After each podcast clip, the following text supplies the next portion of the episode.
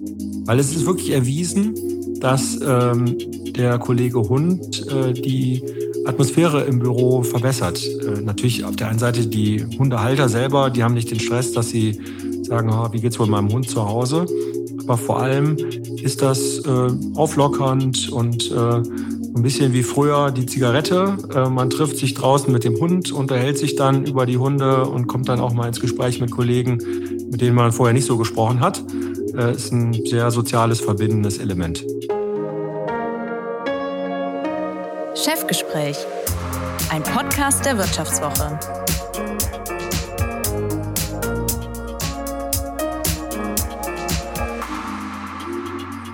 Mein heutiger Gast im Chefgespräch weiß, was Hunde brauchen. Und auch Katzen, Wellensittiche und vor allem deren Besitzer. Denn er führt seit gut drei Jahren den Zoohändler Fressnapf.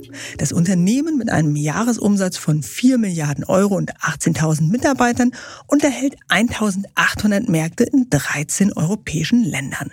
Etwas über die Hälfte davon sind eigene Märkte, die restlichen werden von Franchise-Partnern geführt. Bevor er zu Fressnapf kam, war er unter anderem bei der Unternehmensberatung McKinsey, wo er bereits den Einzelhandel im Blick hatte und zuletzt fast zehn Jahre bei Rewe, wo er den Bereich Rewe Digital mit aufgebaut und die Grenzen zwischen dem Online- und dem stationären Handel eingerissen hat. Und so soll es in den nächsten etwa 50 Minuten darum gehen, warum Fressnapf nicht mehr nur ein Futtermittelanbieter sein will, sondern ein Rundumversorger. Ich will von ihm wissen, was genau das für seinen Arbeitsalltag und für den seiner Mannschaft bedeutet. Wir wollen aber auch darüber sprechen, wie stressig es eigentlich ist, als Geschäftsführer in einem eigentümergeführten Unternehmen, wenn der Gründer, Thorsten Töller, noch lange nicht an den Ruhestand denkt und auch mal die ein oder andere Idee hat.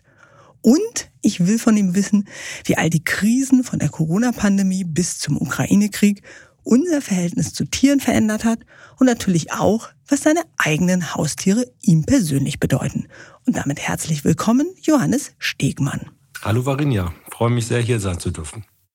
Ja, und wir haben das hier vorab schon geklärt. Unter Tierfreunden und vor allen Dingen bei Fressnapf duzt man sich. So wollen wir es auch in diesem Podcast halten.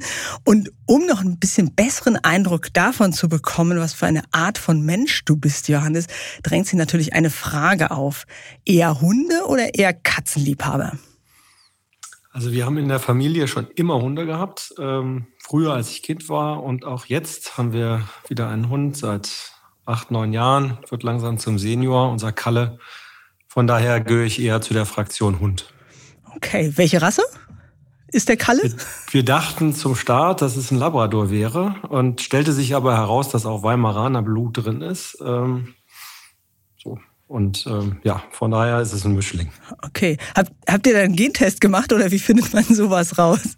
Ja, man sieht immer mehr ähm, vom Welpen kommt, äh, dass sich die äh, Zeichen des Weimaraners dort äh, sowohl äußerlich als auch vor allem in der Art und Weise, wie er sich so gibt und was er gerne macht, ähm, äh, zeichnen. Okay. Und warst du heute Morgen schon mit dem Hund Gassi oder müssen das deine beiden Kinder erledigen? Äh, gestern war ich unterwegs, ähm, heute Morgen noch nicht. Nee, das macht meine Frau. Okay. War aber eine Familienentscheidung, dass der Kalle zu euch ins Haus kommt. Absolut. Als unsere Kinder noch klein waren, hatten wir zunächst Meerschweinchen und dann kam der Hund dazu und jetzt hat meine Frau noch ein Pferd nebenher. Also von daher haben wir einige Haustiere. Verstehe. Das äh, prädestiniert dich ja geradezu für den Job bei Fressnapf. Und es gibt, ähm, das hatte ich angedeutet in der Intro, bei Fressnapf ja eben nicht mehr nur Hundefutter oder Katzenfutter, sondern inzwischen auch die Möglichkeit zum Videochat mit dem Tierarzt. Ein Berater für den perfekten Hund, wenn man sich denn einen anschaffen will. Eine Kontaktvermittlung für Adoptionen aus dem Tierheim, Haustierversicherung und sogar Reiseangebote für Haustierhalter. Diese Wandlung vom reinen Händler eben zum Rundumversorger ist Teil einer 2018 gestarteten Transformation und Eigentümer Thorsten Töller hat dich nicht zuletzt wegen deiner Erfahrung bei Rewe abgeworben und eben diese Plattform aufzubauen.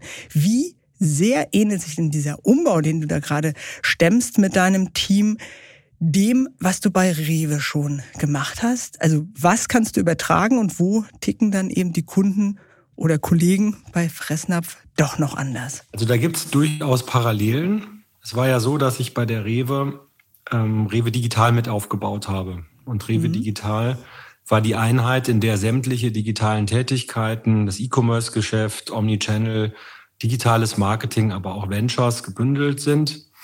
Und ähm, was insbesondere von äh, modernen neuen Arbeitsweisen und auch ein bisschen einer anderen Kultur, als die Rewe bisher hatte, geprägt war. Und zusätzlich haben wir auch da ein Ökosystem gebaut, in dem Fall nur rund um das Thema gesunde Ernährung, mit ganz viel Content, mit der Verknüpfung zwischen Online und den Märkten und ähm, auch viel Social Media. Und ähm, was wir hier jetzt machen, ist ein äh, Ökosystem rund ums Haustier aufzubauen, äh, mit der Zielsetzung vom Versorger, der nur für den Verkauf von Tierbedarf mhm. und äh, Tiernahrung steht, zum Umsorger zu werden, der sämtliche Themen rund ums Haustier bedient.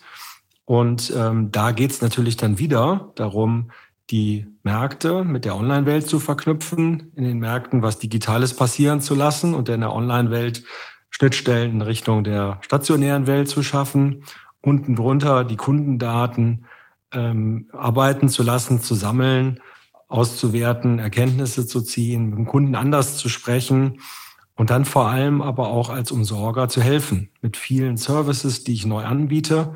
Das ist erstmal ganz viel Content, äh, aber auch Beratung und eben, wie du eben gesagt hast, äh, der digitale Tierarzt, ein Haustiertrecker, der hilft, den Hund, der äh, verloren gegangen ist, wiederzufinden. Aber auch ganz am Anfang äh, des Lebenszyklus die Fragestellung, welcher, welches Haustier passt überhaupt zu mir?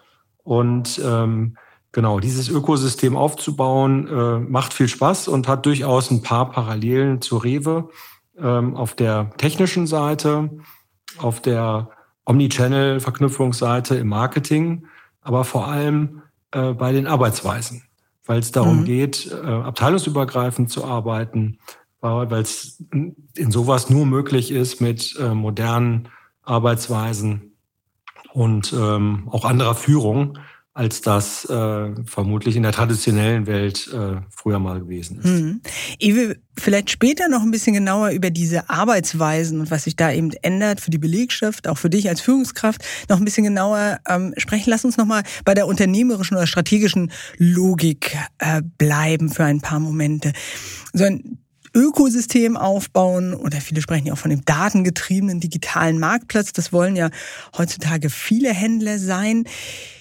Was genau sammelt ihr denn da äh, für Daten oder wie genau kennt ihr eure Kundschaft? Wo habt ihr diese Anknüpfungspunkte? Was findet ihr dann über Hundebesitzer XY raus und wie nutzt ihr das, um ihm noch Produkt YZ anbieten zu können? Ähm, der Lebenszyklus des Haustierhalters startet ganz am Anfang wenn er sich Gedanken darüber macht, ähm, welches Haustier passt zu mir und meiner Familie. Und äh, vielleicht kommt dann ein Labrador raus, äh, wenn man diese mhm. Diskussion geführt hat mit seiner Familie. Fiktives Beispiel, ganz und, fiktives ähm, Beispiel. Dann ist natürlich die nächste Fragestellung, äh, woher bekomme ich einen Labrador? In welchem Tierheim in der Nähe gibt es vielleicht gerade einen Labrador, den ich ähm, adoptieren kann? Welcher Züchter hat gegebenenfalls einen Labrador? Ähm, dann ähm, bei dem ersten äh, wenn, wenn der Labrador im Haus ist, natürlich die Fragestellung, wie wird er gefüttert, aber auch die Erstausstattung. Ähm, und da muss man auch schnell zum Tierarzt. Ähm, und manchmal hat man Zeit, ähm, in den Markt zu gehen und sich beraten zu lassen.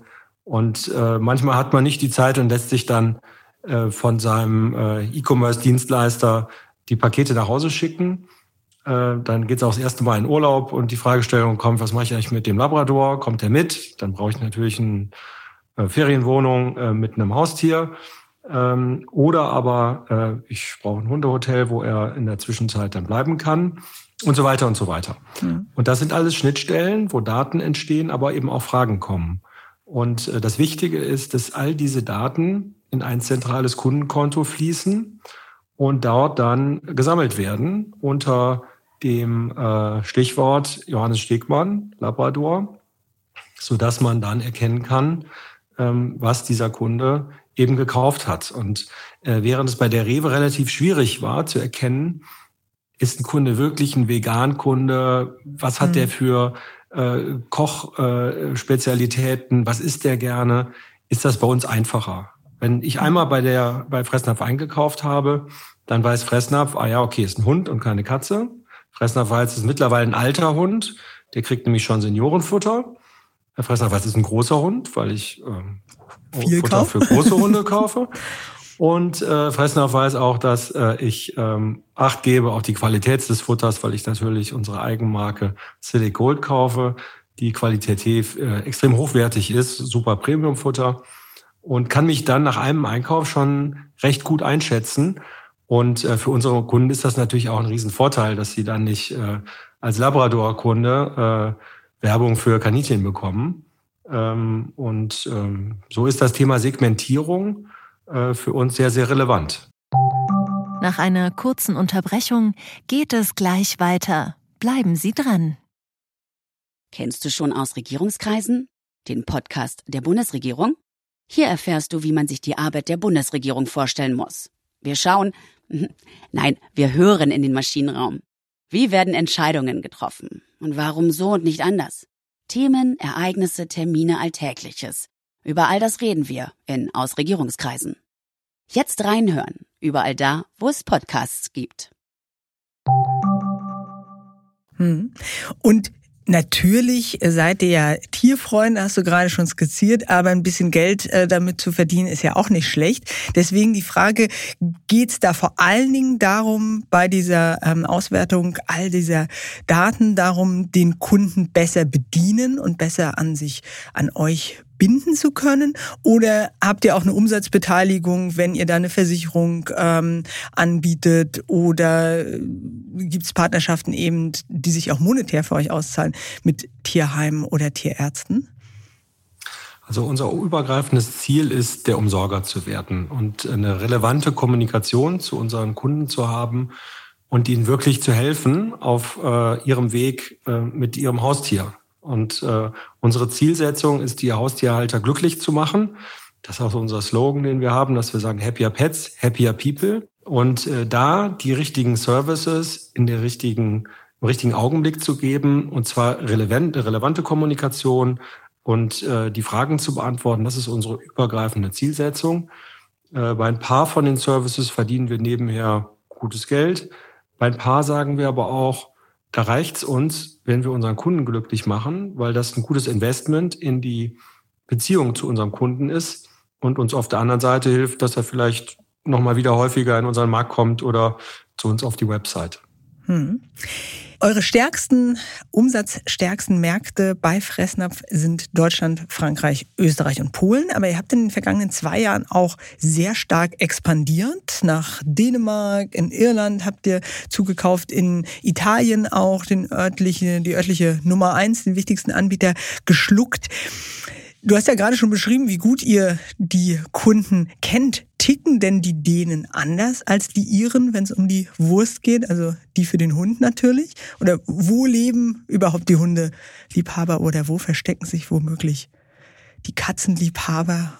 Oder gibt es da noch ganz besondere Vorlieben in bestimmten Ländern? Also das ist sehr spannend, weil tatsächlich das Thema Haustiere europaweit ein bisschen unterschiedlich ist. In Deutschland ist es so, dass es 17 äh, Millionen Katzen gibt und 12 Millionen Hunde. Das heißt, Deutschland ist ein Katzenland. Und 45 äh, Prozent der deutschen Haushalte haben ähm, Haustiere. Wenn man jetzt mal nach Frankreich guckt, dann ist ähm, Frankreich noch ein stärkeres Katzenland. Ähm, da es doppelte und dreifache Haustiere in, äh, den Haushalten gibt, sind, haben die deutschen Haushalte 58 Prozent der Haushalte ein bisschen mehr als die Hälfte, haben Katzen. In Frankreich sind das 69 Prozent. Äh, wenn wir jetzt beispielsweise nach Polen gucken, Polen ist ein Hundeland.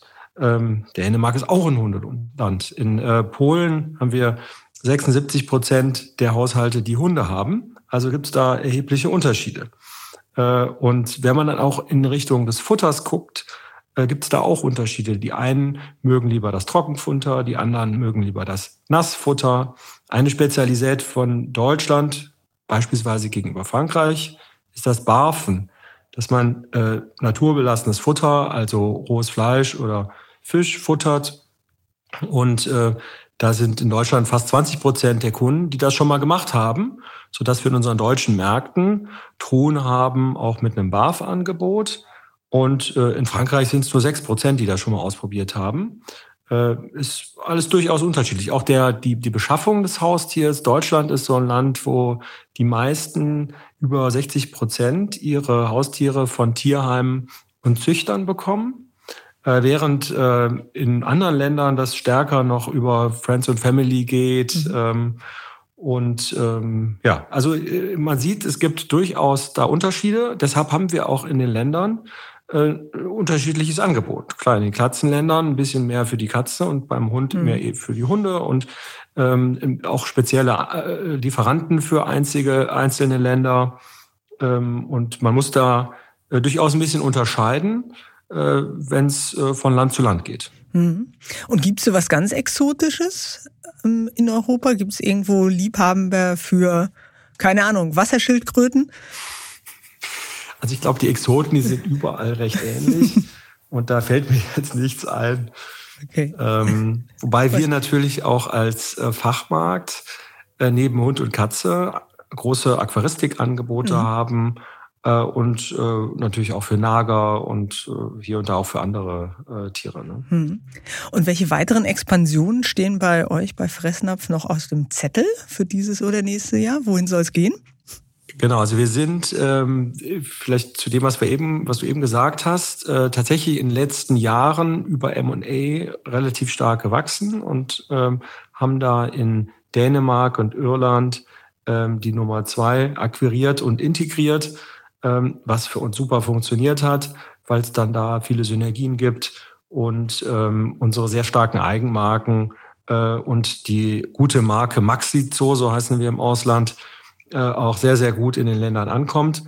In Italien war es andersrum. Da waren wir eher Nummer vier oder Nummer fünf und äh, äh, unser äh, Wettbewerber Aker Planet ist sehr stark gewesen und die äh, Private Equity Gesellschaft äh, wollte verkaufen und dann haben wir gemeinsam mit einer anderen Private Equity Firma ähm, der Aker Planet gekauft, haben die Märkte miteinander gemerged. Äh, unsere Märkte, die ehemalig Maxi-Zoo hießen, heißen jetzt dort Aker Planet und ähm, wir verkaufen aber in diesen Aker Planet Märkten äh, unsere Eigenmarken äh, und sind jetzt da äh, durch diesen Merger ähm, natürlich sehr stark Nummer eins geworden.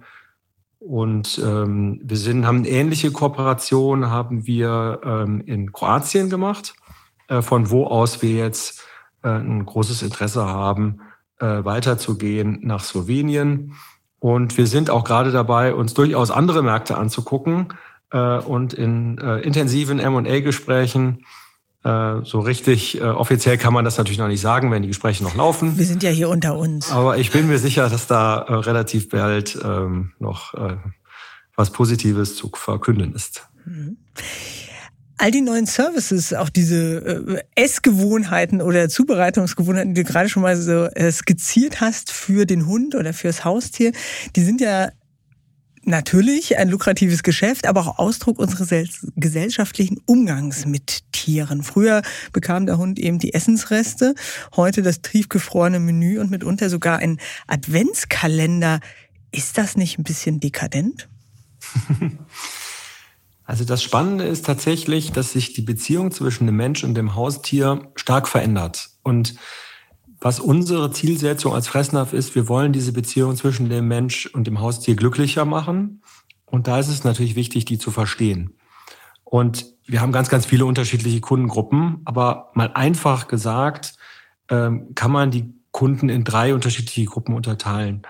Es gibt die, die sagen, das Haustier ist ein Tier und ähm, das zeigt sich dann auch in der Art und Weise, wie sie die Haustiere füttern. Das wird dann hin und wieder noch mit dem Abfall vom ähm, eigenen Essen gemacht oder aber mit wirklich sehr, sehr günstigen Futter, was man so nebenher einkauft, wenn man beim Discounter ist. Und die achten dann auch nicht groß darauf, dass wenn jetzt der Hund ein bisschen älter wird, die Zähne schlechter werden und dann Seniorenfutter besser ist, sondern sagen, komm, ich fütter das Futter einfach durch, ist ja ein Haustier. Und wenn es dann irgendwann mal krank wird, dann wird auch nicht so viel Geld äh, für einen Tierarzt ähm, in die Hand genommen. Und eine zweite Gru Kundengruppe, da ist das Haustier wie ein Familienmitglied, aber das am wenigsten wichtiger. Ähm, da sind schon die Kinder relevanter als das Haustier. Da bin ich beruhigt. Aber da gibt's ähm, da gibt's dann durchaus, auch wenn der Hund Geburtstag hat, äh, mal ein Geschenk und zu Weihnachten auch. Und ab und zu kommt das Haustier auch mit in Urlaub. Und klar, wenn man das Haustier krank ist, geht man logischerweise auch zum äh, Tierarzt. Und äh, wenn es dann operiert werden muss, äh, wird viel investiert. Aber wenn der Arzt sagt, die Wahrscheinlichkeit ist nur zehn Prozent, dass das überlebt und ähm, ist leider am Ende des Lebens angekommen, dann ist er traurig und ähm, dann kommt danach ähm, dann irgendwann neues Haustier. Und die dritte Kundengruppe, da ist das Haustier äh, wie ein Kindersatz.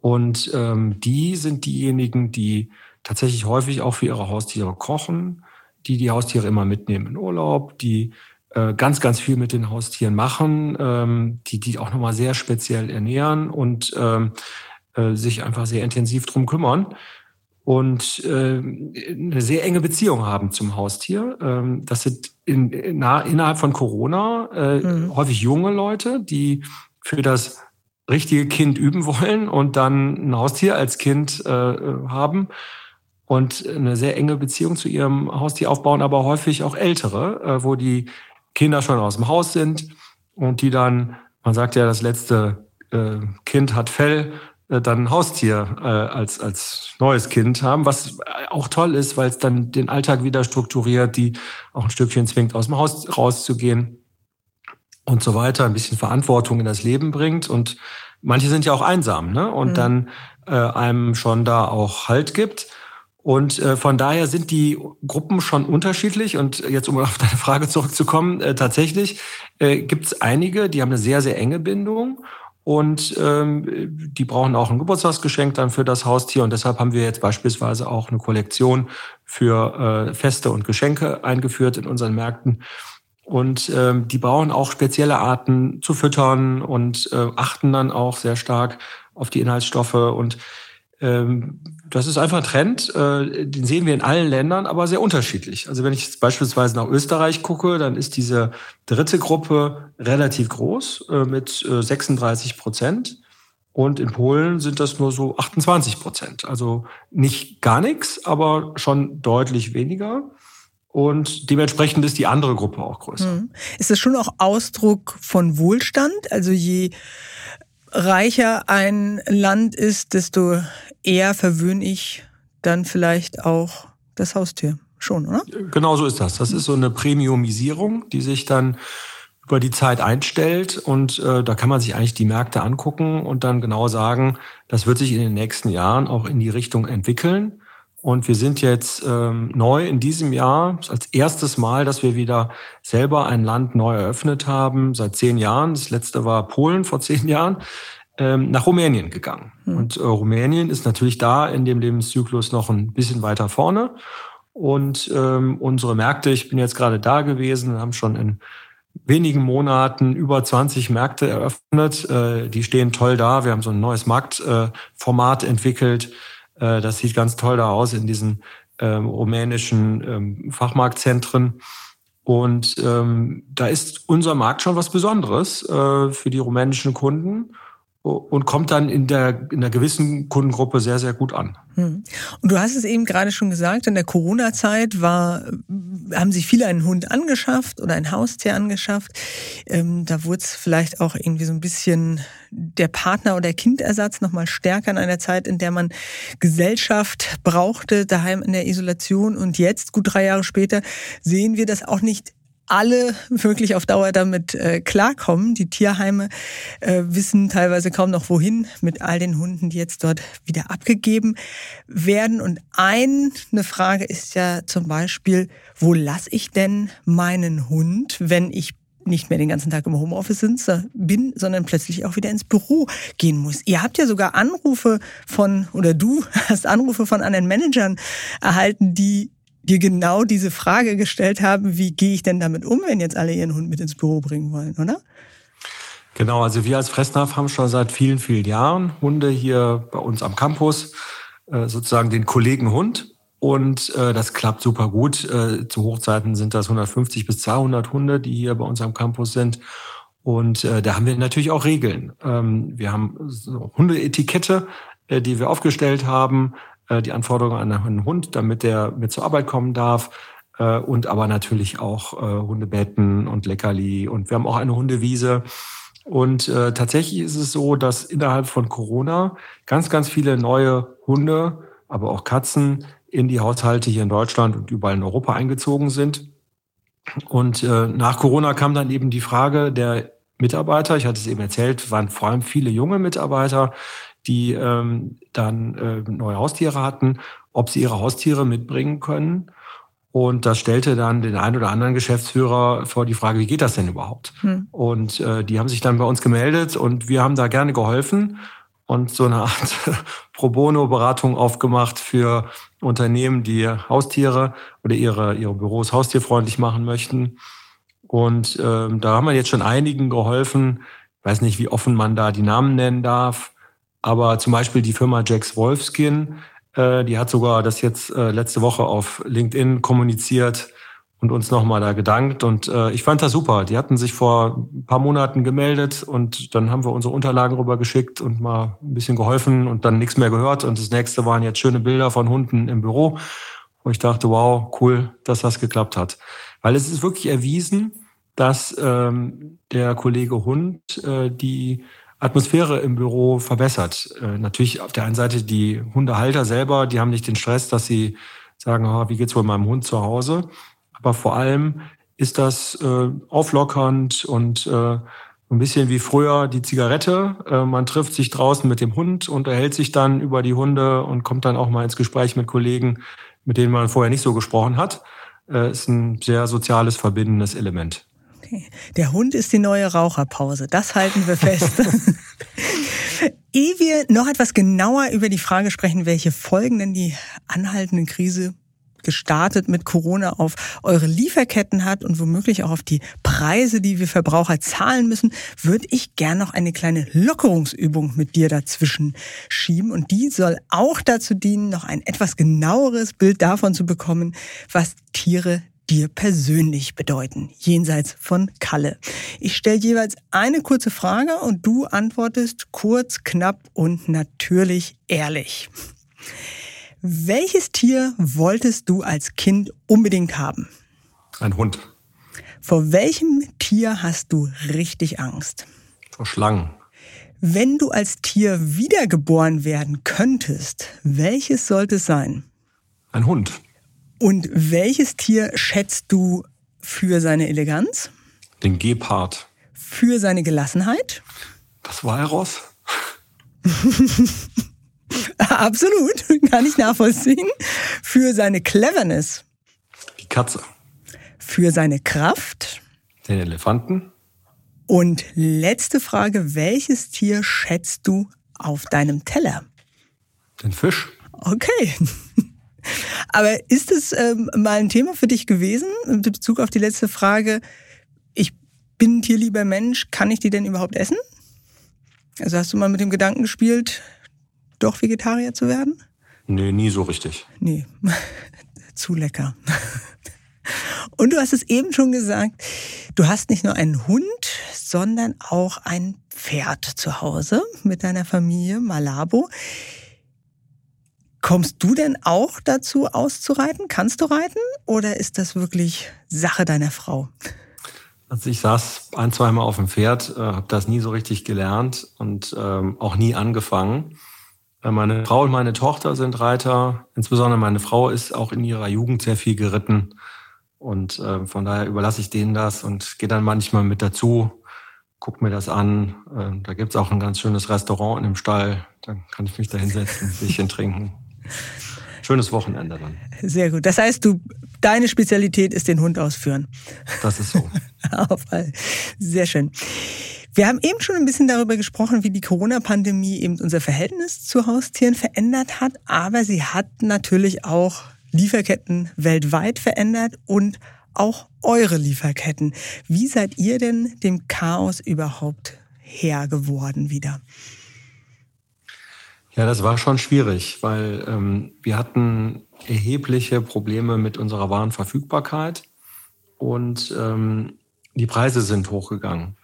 Äh, die Logistikkosten sind hochgegangen und dann später nach Corona durch äh, den Ukraine-Krieg äh, sind die Produkte teurer geworden, die Rohstoffe, das Fleisch, die Verpackungen. Und ähm, wir haben da ähm, extrem stark dagegen gearbeitet. Also während Corona natürlich versucht sicherzustellen, dass wir alles möglich machen, um die Ware zu bekommen. Das war eine Zeit lang insbesondere Asien, wo wir dann einen Zug gechartert haben, der mhm. von China äh, über die Seidenstraße bis hier nach Duisburg gefahren ist. Die hört ja hier auf, die Seidenstraße in Duisburg. Und wir sind ja hier in Krefeld ganz in der Nähe von Duisburg und haben auch im Duisburger Hafen noch ein Lager. Und ähm, haben ständig mit äh, Lieferanten gesprochen und versucht, äh, Ware zu bekommen, äh, auch zusätzliche Lieferanten aufgeschaltet. Also das war schon eine äh, sehr schwierige Aufgabe, dass das Team meisterlich geleistet hat. Und äh, als wir gerade dachten, es wird besser, äh, kam der Krieg und mhm. damit äh, die so stark steigenden Kosten. Mhm. Äh, wo wir das Gefühl hatten, Mensch, da gibt's gewisse Preisschwellen, da können wir nicht drüber gehen, das können wir unserem Kunden nicht antun und haben da relativ lange die Preise nicht erhöht. Und ähm, das äh, ging auf die eigene Marge ähm, und haben dann am Ende, weil es ja anhalten war, der Krieg leider nicht nach drei, vier Monaten schon zu Ende, ähm, auch nachgezogen, ähm, die Preise erhöht. Äh, und äh, wir fragen natürlich auch unsere Lieferanten, äh, was ist denn mit den Preisen? Weil während äh, die Rohstoffe von einem Jahr schon noch stark gestiegen sind, Energie, Fleisch, Weißblechdose, ähm, geht das jetzt gerade alles wieder zurück. Hm. Und äh, wenn man sich die Lieferanten anguckt, äh, die am, an der Börse notiert sind und schaut sich an, äh, was die so verdienen, dann merkt man, äh, dass die eigentlich letztes Jahr gut verdient haben. Während es bei uns so war, dass wir eher in unsere Marge investiert haben und in den Kunden. Und das halte ich dann nicht für fair. Gerade wenn die jetzt Preise runtergehen, können auch unsere Lieferanten mit den Preisen runtergehen. Und da führen wir gerade sehr, sehr ernste Gespräche. Und einige Lieferanten kommen uns da entgegen, andere nicht. Und äh, mit denen führen wir da noch ernstere Gespräche. Hm. Tatsächlich hat Thorsten Töller, dem das Unternehmen ja gehört, vor kurzem in einem Interview angekündigt, Zitat, eine härtere Gangart mit dem einen oder anderen Lieferanten einzulegen, der jetzt, wenn sich die Preise wieder etwas normalisieren, den Weg nicht mitgehen will. Ähnlich wie du es eben skizziert hast. Wie können wir uns denn genau diese härtere Gangart vorstellen? Immer noch ein ernsteres Gespräch. Genau, also wir versuchen das äh, kooperativ zu machen. Wir arbeiten mit vielen der Industriepartner schon sehr lange und partnerschaftlich zusammen. Und ähm, im letzten Ende führt das zu dem, was man aber auch jetzt hier bei einer Rewe und Edeka sieht, mhm. äh, dass ein Artikel dann auch mal ausgelistet wird. Und ähm, wir haben das Glück, dass die meisten unserer Industriepartner auch ähm, dann partnerschaftlich in beide Richtungen äh, mit uns arbeiten. Ähm, aber ähm, wenn jemand da sich zu lange querstellt, ähm, dann ziehen wir auch da Konsequenzen. Hm. Tatsächlich, du hast es eben angedeutet, äh, dein ehemaliger Arbeitgeber Rewe hat ja ähm, in diesen Preisverhandlungen in den vergangenen Monaten Produkte von Mars beispielsweise, Katzenfutter stellen die ja her, von Whiskas, ähm, aus dem Regal genommen, nachdem der Streit um die Preise eben eskaliert war. Und ironischerweise habt der Fressnapf dann davon profitiert. Was habt ihr besser gemacht? ich kann jetzt natürlich nicht in die Details unserer Verhandlungen gehen. Ähm, wir sind natürlich ein internationales Unternehmen und sprechen mit Mars ähm, auch ähm, über alle Länder gemeinsam und haben äh, mit Mars eine gute Partnerschaft. Und in dem Fall war es dann tatsächlich so, dass die äh, Kunden von ähm, einer Rewe, aber auch einer Edeka, da war das ja ähnlich, mhm. ähm, durchaus äh, zu uns gekommen sind und ähm, dann Schäber und Whiskas und andere Artikel äh, bei Fressnapf gekauft haben und aber auch unsere Eigenmarken und dann mal Non-Food-Artikel und äh, hier und da ähm, dann auch eine Beratung bekommen haben. Und ähm, wir hoffen so, viele von den Kunden äh, zu Fans vom Fachmarkt gemacht zu haben weil das ja der Unterschied ist zwischen den Supermärkten und uns als Fressnapf. Bei uns gibt es ein größeres Sortiment, bei uns gibt es sehr viel mehr im Non-Food und im Snack-Bereich, aber auch im Futterbereich nochmal äh, viele Varietäten. Und äh, vor allem gibt es bei uns eine Beratung. Und ähm, wenn wir unseren Zahlen glauben können, hat das alles gut geklappt. Äh, und äh, wir konnten da den einen oder anderen Kunden tatsächlich zu einem äh, loyalen, treuen Fressnapf-Fan machen, der uns vorher noch nicht so gut kannte. Hm. Der Name Thorsten Töller ist jetzt das ein oder andere Mal gefallen. Er hat das Unternehmen 1990 gegründet. Mit gerade mal 24 Jahren hat er den ersten Fachmarkt für Tiernahrung in Erkelenz in der Nähe von Köln eröffnet und ihm gehört das Unternehmen eben auch heute noch. Und es ist ja nicht für jeden Manager, der von außen in so ein inhabergeführtes Unternehmen kommt, so einfach da etwas zu bewegen, wenn der Laden eben noch dem Gründer gehört. Wie läuft eure Zusammenarbeit? Ja, ich kenne den Thorsten schon lange und äh, es ist wirklich ein äh, großes Erlebnis, mit ihm zusammenarbeiten zu dürfen, weil es ja nicht, wie du gerade schon gesagt hast, viele ähm, Unternehmer wie ihn in Deutschland gibt, äh, die in der ersten Generation ein Unternehmen äh, gegründet haben von 0 auf 100, äh, das dann am Ende so erfolgreich ist wie Fressnapf heute und dann aber auf der anderen Seite noch ähm, recht jung sind. Äh, es gibt andere, die schon ein Stückchen älter sind und äh, vom Typ her auch äh, ein angenehmer, mit dem man gerne zusammenarbeitet. Mhm. Ähm, von daher äh, ist erstmal das äh, ein großes Erlebnis, äh, mit so einem Unternehmer äh, zusammenarbeiten zu dürfen. Und unsere Zielsetzung ist, äh, ein starkes, komplementäres Team zu sein, äh, so dass wir auf Augenhöhe äh, Geschäftsführung, gar nicht nur mich, sondern auch meinen Kollegen, den Christian Kümmel, und aber auch unser Executive Management Board, so eine Art Geschäftsleitung haben, die das Geschäft betreiben. Und auf der anderen Seite den Thorsten mit all seinen Fähigkeiten als den Vorsitzenden unseres Verwaltungsrats. Und äh, wenn man sich mal anschaut, was er so komplementär in diese Gleichung mit reinbringt, dann ist es natürlich so, dass der Thorsten in der Pet-Szene jeden kennt. Er ist mit denen die letzten 33 Jahre aufgewachsen hat wahrscheinlich viele von denen sehr, sehr erfolgreich gemacht, dadurch, dass er selber so groß geworden ist und dann sie über ihn Produkte verkaufen konnten oder gemeinsam mit ihm äh, Fressnapf entwickelt haben. Ähm, der Thorsten ähm, ist äh, ein Händler durch und durch und hat fantastische Ideen. Äh, ich habe das ganz häufig, dass wenn ich Meetings mit Thorsten habe, dass er sagt, könnte man auch so und so und so machen. Und ähm, das ist äh, total bereichernd, macht viel Spaß.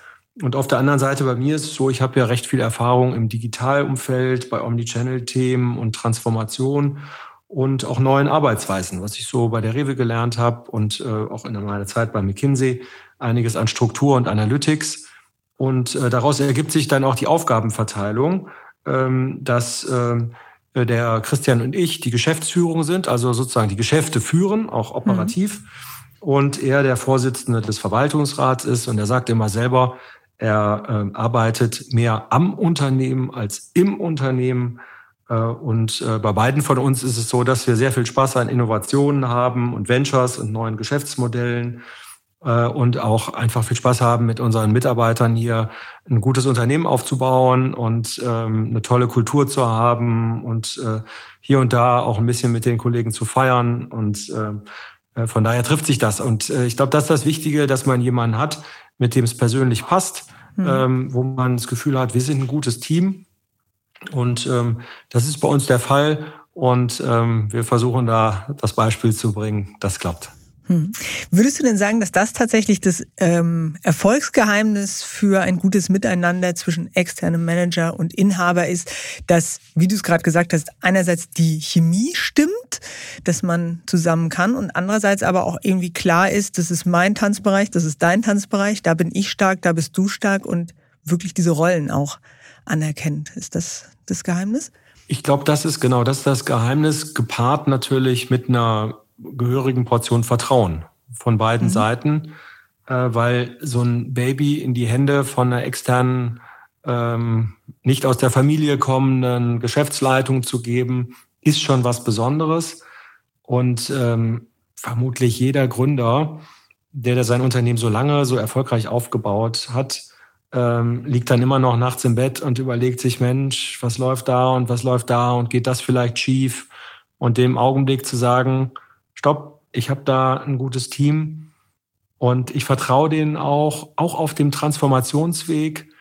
Und äh, wenn wir gerade dabei sind, Fressnapf äh, zu verändern, wir stecken in der größten Transformation, die das Unternehmen je gesehen hat, verändert sich natürlich auch die Arbeitsweise von allen und auch von einem Gründer. Und äh, da eine Offenheit für zu haben, ähm, das zu unterstützen, das ist sehr, sehr wichtig. Hm. Und wenn das nicht aus dem Herzen kommt, dann wird es wahrscheinlich dann irgendwann schwierig. Hm.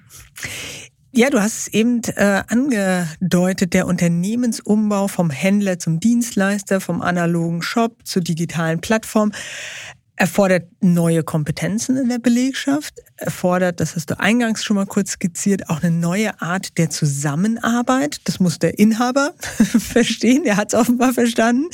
Aber das muss natürlich auch jeder einzelne Mitarbeiter und jede Mitarbeiterin verstehen. Und Wandel ist ja immer anstrengend. Deswegen nehme ich jetzt mal an, da hat nicht jeder und jede gleich Hurra geschrien, oder?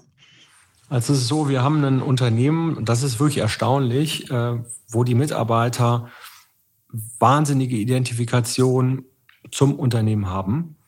Ähm, wir machen einmal alle sechs bis acht Wochen äh, so eine Gesamtbefragung von allen Mitarbeitern und äh, das ist ein Survey, den kann man auch vergleichen, weil er von einem Software-Tool ist, das auch bei 750 anderen Unternehmen ist, wo man sieht, wie zufrieden sind die Kolleginnen und Kollegen und äh, mit welchen Themen äh, haben Sie, sind Sie noch nicht zufrieden? Und ähm, wo die ganze Zeit, also wirklich durchgängig Top 5 Prozent oder Top 10 Prozent sind, ist das Thema, ich identifiziere mich mit Fressnapf, ähm, ich arbeite gerne für Fressnapf, ich würde meinem besten Freund Fressnapf empfehlen. Und ähm, das ist erstmal eine Basis, auf der man natürlich eine Transformation sehr, sehr gut machen kann. Mhm. Und der zweite Punkt ist, uns geht sehr gut. Ähm, wir haben über Corona, muss man offen gestehen, äh, auch ein bisschen demütig, sehr viel Rückenwind gehabt. Und mhm. diesen Rückenwind haben wir genutzt, um in der Zeit, wo es uns gut geht, uns zu transformieren. Und das ist ein riesengroßer Unterschied zu den Unternehmen, die sich transformieren, wenn sie mit dem Rücken zur Wand stehen und es schon schlecht geht. Mhm. Und ähm, da wir diese Zeit nutzen, ähm, wo wir ein gutes Geschäft haben, gute Nachfrage, wo unsere Marke intakt ist, äh, um die Marke weiter äh, zu entwickeln, um unser Geschäft weiterzuentwickeln, ähm, ziehen die Mitarbeiter sehr, sehr gut mit. Ähm, und wir haben viele, die schon extrem lange bei Fressnapf sind und sehr glücklich bei uns sind. Die haben aber auch, und das ist ja auch ganz normal in so einer Transformation, zusätzliche äh, Kompetenzen gebraucht im IT-Bereich, im Datenbereich, ähm, im Marketing, Content äh, und so weiter, aber auch bei den Eigenmarken in vielen, vielen Bereichen. Und haben jetzt in den letzten zwei, drei Jahren schon viele zusätzliche Experten eingestellt, um ein super Team zu bilden aus bestehenden Kolleginnen und Kollegen und neuen. Und ähm, da sind wir auf einem guten Weg. Und wir verändern, wie ich es eben gesagt habe, wirklich gerade einmal das komplette Geschäftsmodell von Fressnapf, angefangen mit neuen Marktformaten, aber auch mit einer ganz neuen IT in den Märkten, über neues E-Commerce-Geschäft. Wir machen neue Läger auf, haben jetzt gerade eins außerhalb von äh, Berlin aufgemacht, äh, letzte Woche. Äh, wir expandieren ganz stark. Jetzt gerade gestern die große Feier des hundertsten Markts in Polen und über Rumänien habe ich schon gesprochen. Wir haben unsere Marke neu erfunden. Fressnapf sieht heutzutage ganz anders aus als vorher. Wir haben viele neue Services geschaffen und äh, vieles mehr. Und das führt am Ende eben dazu, dass wir auch anders arbeiten, ne? dass wir über die Abteilungen hinweg viel enger miteinander zusammenarbeiten, dass wir in Produktteams arbeiten, dass wir uns stärker vertrauen müssen, dass wir Führung auch anders definieren als vorher, äh, nicht mehr hierarchisch top-down, sondern viel Verantwortung in die Teams geben und ähm, das ist auf einem guten Weg. Klar, jeden Tag denkt man, ah, hier könnte es besser gehen und da noch ein bisschen schneller. Aber unterm Strich können wir sehr, sehr stolz drauf sein, was wir in den letzten drei Jahren geschafft haben hier. Mhm. Nach einer kurzen Unterbrechung geht es gleich weiter. Bleiben Sie dran. Ich bin Dr. Robin John, Allgemeinarzt in Schönebeck. Das ist 15 Kilometer von Magdeburg entfernt und trotzdem zu weit, um hier Nachwuchs zu finden. Immer mehr Praxen im Salzlandkreis bleiben unbesetzt und Patienten haben lange Wege und noch längere Wartezeiten. Das muss sich ändern. Die besondere Nähe der niedergelassenen Haus- und Fachärzte ist in Gefahr. Was die Gesundheitspolitik jetzt dringend ändern muss, erfahren Sie auf rettetdiepraxen.de.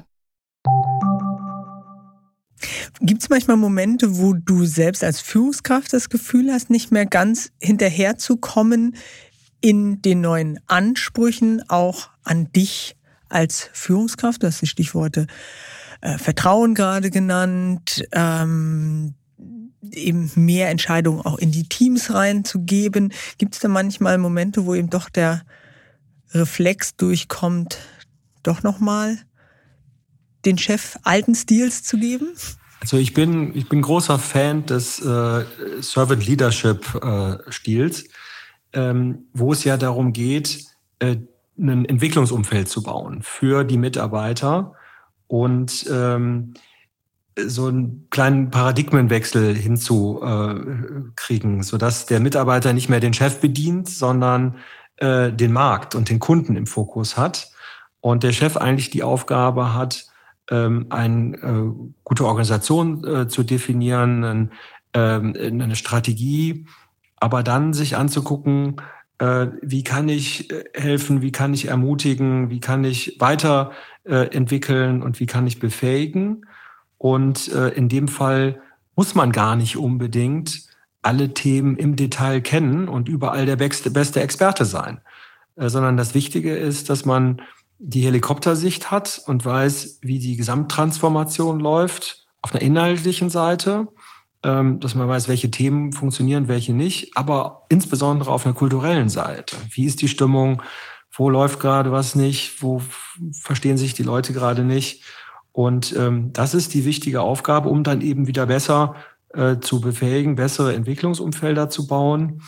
Und ähm, ich glaube, in Summe bei Fressnapf sind wir da, und das ist das komplette Leadership-Team. Äh, bei uns äh, gibt es eben diesen EMB-Kreis, aber dann noch äh, das, das richtige große Leadership-Team, das sind so die Top 80, 90, Top Leadership nennen die sich, aber auch alle Führungskräfte haben sich sehr stark weiterentwickelt und arbeiten sehr viel vertrauensvoller ähm, und äh, auf eine andere Art und Weise zusammen als früher. Und da ist es nicht so, dass man äh, ständig Angst haben muss, dass man jetzt äh, gerade einen falschen Preis für irgendeinen Artikel im Markt mhm. gesetzt hat, äh, weil ähm, ich bin nicht dafür zuständig, den Einzelartikel zu preisen. Hm. Wir biegen so langsam in die Schlusskurve ein, deswegen vielleicht eine letzte Frage noch dazu. Gibt es denn Themen, Bedürfnisse, Fragen, ähm, Dinge, die die Mitarbeiter eben an den, in den Umfragen ankreuzen, wo es ihnen noch nicht ganz so gut gefällt, wie das mit dem Wandel passiert, die dich überrascht haben und die du vielleicht, weil du ja gerade sagtest, Servant Leadership, die du als Bedürfnis vielleicht auch gar nicht so unbedingt auf dem Schirm hattest? Also wir haben immer wieder keine guten Noten bei crossfunktionaler Zusammenarbeit. Das ist aber eigentlich normal. Ich kenne das auch von der Rewe. Das dauert einfach ein bisschen, bis die Teams dann wirklich eng miteinander zusammenarbeiten. Ähm, was wir, was, was mich überrascht ist, von äh, Bewerbern und neuen Kollegen, die reinkommen, höre ich, Mensch, Fressnapf ist ja ein Unternehmen, das ist ja viel, viel größer als das, was ich gedacht habe. Ich dachte, ihr seid irgendwo im ersten Etage von einem Markt und jetzt komme ich hier nach Krefeld und sehe, da arbeiten über 1000 Leute und wirklich Experten aus allen möglichen Unternehmen, auch äh, tollen, tollen Karrieren und, und, und spannenden Menschen, die hier sind. Und das hätte ich nie so gedacht. Ähm, mir war das schon immer klar, äh, weil ich aus dem Handel Fressnapf kannte, aber da wird Fressnapf zum Teil ein bisschen unterschätzt. Und ähm, auch in den Möglichkeiten, die man so hat. Ähm, ein anderes Thema, was häufig auch kommt, ist, lass uns aufpassen, dass wir nicht zu viel machen. Und das ist bei so einer Transformation natürlich immer wichtig, mhm. ne, dass man nicht 50 Themen auf einmal macht, sondern lieber 10 und die aber richtig. Und ähm, klar, es gibt so ein paar kleinere, die jetzt eher so speziell und äh, die aus den Befragungen rauskommen, äh, die dann schon erstaunen, äh, wie zum Beispiel, wie wichtig äh, am Ende dann doch Titel noch sind. Ähm, das äh, genau hätte ich weniger relevant angesehen, aber mhm. ist ja auch ein Feedback, was man dann ähm, dort äh, bekommt und aufnimmt. Hm. Und zeigt eben auch, wie anstrengend für uns alle, wir sind ja alle nur Menschen, eben solch ein Wandel auch ist. Zunächst einmal herzlichen Dank, Johannes Stegmann von Fressnapf. Vielen Dank, Varina. Wenn Ihnen das Chefgespräch gefällt, lassen Sie gern eine positive Bewertung da. Feedback können Sie auch gern senden an chefgespräch.vivo.de. Schreiben Sie mir, was Ihnen gefällt und was Ihnen nicht ganz so gefällt, denn natürlich möchten wir immer besser werden. Und ein Hinweis noch in eigener Sache. Am 12. und 13. Oktober findet in München die Karrieremesse Her statt und ich werde dort vor Ort sein.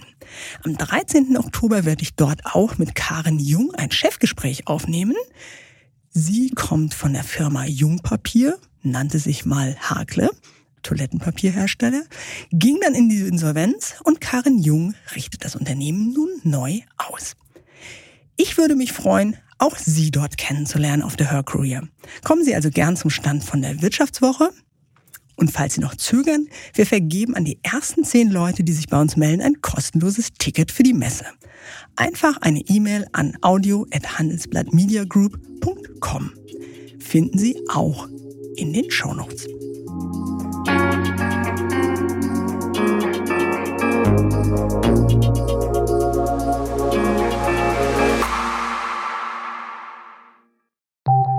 Nach einer kurzen Unterbrechung geht es gleich weiter. Bleiben Sie dran. Bist du auf der Suche nach Inspiration und Netzwerkmöglichkeiten? Dann ist das Summer Camp der Handelsblatt Media Group genau das Richtige für dich. Treffe über 800 EntscheiderInnen, nimm an interaktiven Workshops teil und werde Teil der einzigartigen Camp Community. Wir wollen gemeinsam mit dir die Zukunft unserer Wirtschaft gestalten und aktuelle Herausforderungen angehen. Erfahre mehr und sichere dir noch heute dein Ticket auf hmg-summercamp.de.